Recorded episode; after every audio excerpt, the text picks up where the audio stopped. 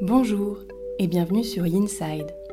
Yinside, c'est le podcast pour toutes les personnes désireuses de découvrir le yoga et la méditation du côté yin. Je suis Jessica, professeure de yoga, et j'ai à cœur de te partager cette passion. Chaque semaine, seule ou avec des invités, je te délivre tour à tour des inspirations, méditations et séances de yin yoga que tu peux facilement insérer dans ton quotidien pour retrouver un calme intérieur. Aussi, si tu es à la recherche de bien-être et de douceur, tu es au bon endroit.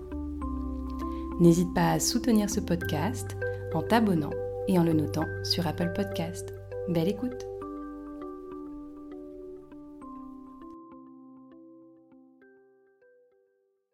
Bonjour et bienvenue dans le premier épisode du podcast Inside. On peut dire que c'est une première page d'une belle histoire que l'on s'apprête à vivre ensemble au fil des épisodes. En tout cas, je suis ravie que tu prennes le temps de m'écouter et d'ailleurs je serais également ravie d'écouter ton avis si tu veux le partager. Et puisqu'il faut commencer quelque part, j'ai trouvé judicieux d'initier ce podcast tout neuf par une présentation de moi, pour te dire qui je suis et ce que je vais t'apporter au fil des épisodes. Je suis Jessica, je suis ingénieure, maman et professeure de yoga. Je suis un peu tout ça à la fois en fait.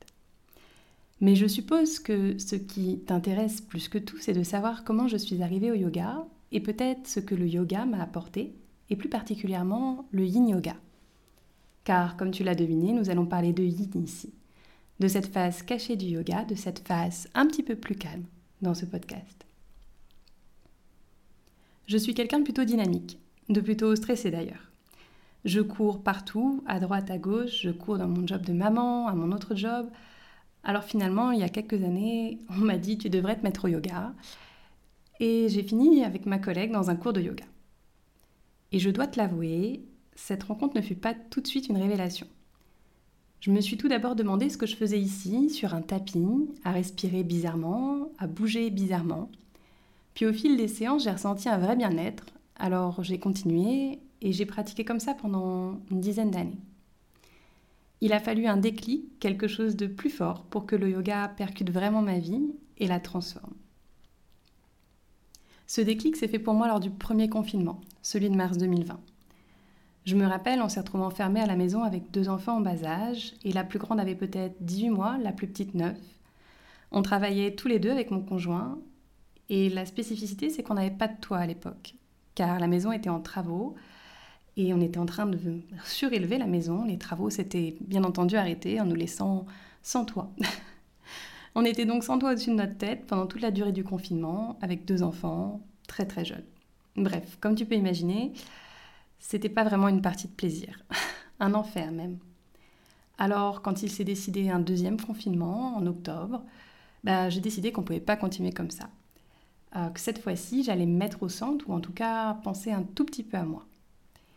Et penser à moi, le plus facile à ce moment-là, c'était juste de venir dérouler mon tapis. De venir bouger, méditer quelques minutes par jour. Alors j'ai commencé à dérouler mon tapis toute seule chez moi. Et puis, vu que je pratiquais seule tous les jours, j'ai décidé de le faire avec mes collègues de travail, un jour par semaine. Et c'est comme ça que finalement, malgré moi, j'en suis venue enseigner le yoga.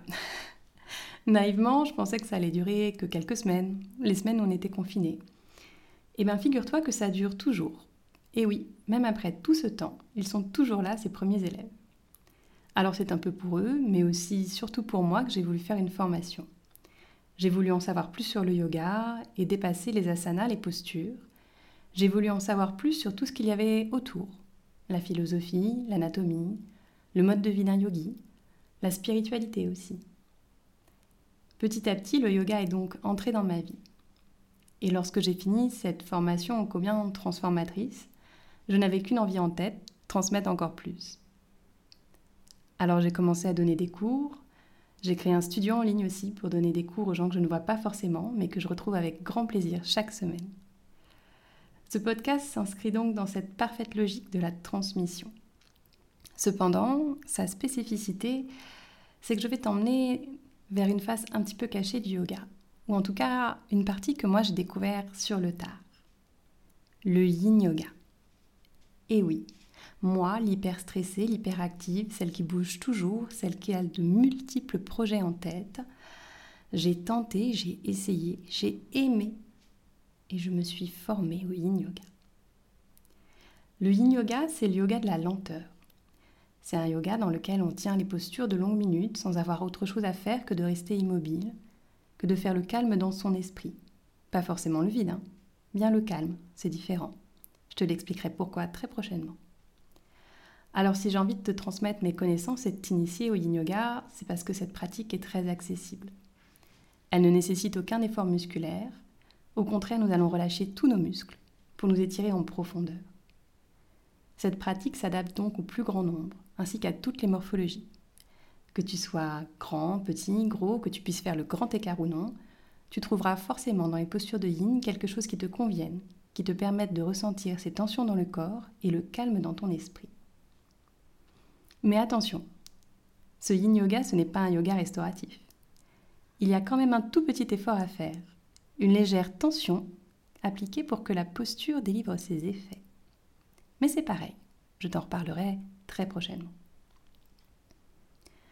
Ainsi, avec ce podcast, je souhaite donc t'amener à ralentir, à être à l'écoute de ton corps, de ses ressentis, à rentrer dans un état d'introspection. Bref, à te tourner vers l'intérieur, à prendre soin de toi. Et pour cela, bien sûr, je vais m'aider j'ai très envie d'accueillir de nombreuses personnes sur ce podcast pour te faire entendre d'autres voix, d'autres pensées. Je vais aussi te partager différents outils dans des séances de méditation et de yin, car parler c'est bien, expliquer aussi, mais expérimenter c'est primordial. Aussi, je te proposerai chaque mois d'aborder une thématique autour du yoga, que l'on va décliner de la manière suivante.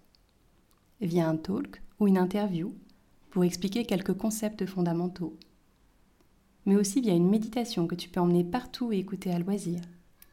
Et enfin, via une séance de yoga, pour que tu puisses expérimenter toi aussi ce lâcher-prise sur ton tapis. Voilà, tu sais à peu près tout.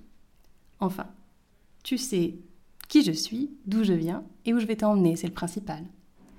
J'espère que ce premier épisode t'a donné quelques clés et qu'il t'a surtout donné envie de plonger avec moi dans le yoga du calme. Merci beaucoup pour ton écoute et je te retrouve très bientôt pour un prochain épisode.